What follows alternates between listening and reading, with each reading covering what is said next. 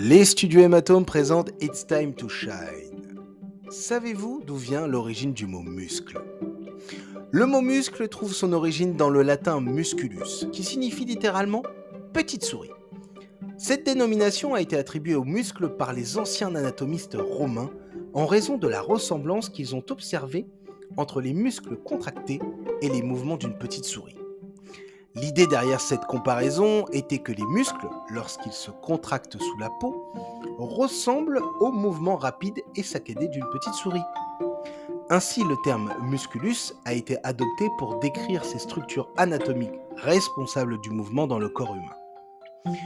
C'est une illustration intéressante de la façon dont le langage médical et anatomique peut parfois être influencé par des métaphores visuelles et des observations intuitives de la nature.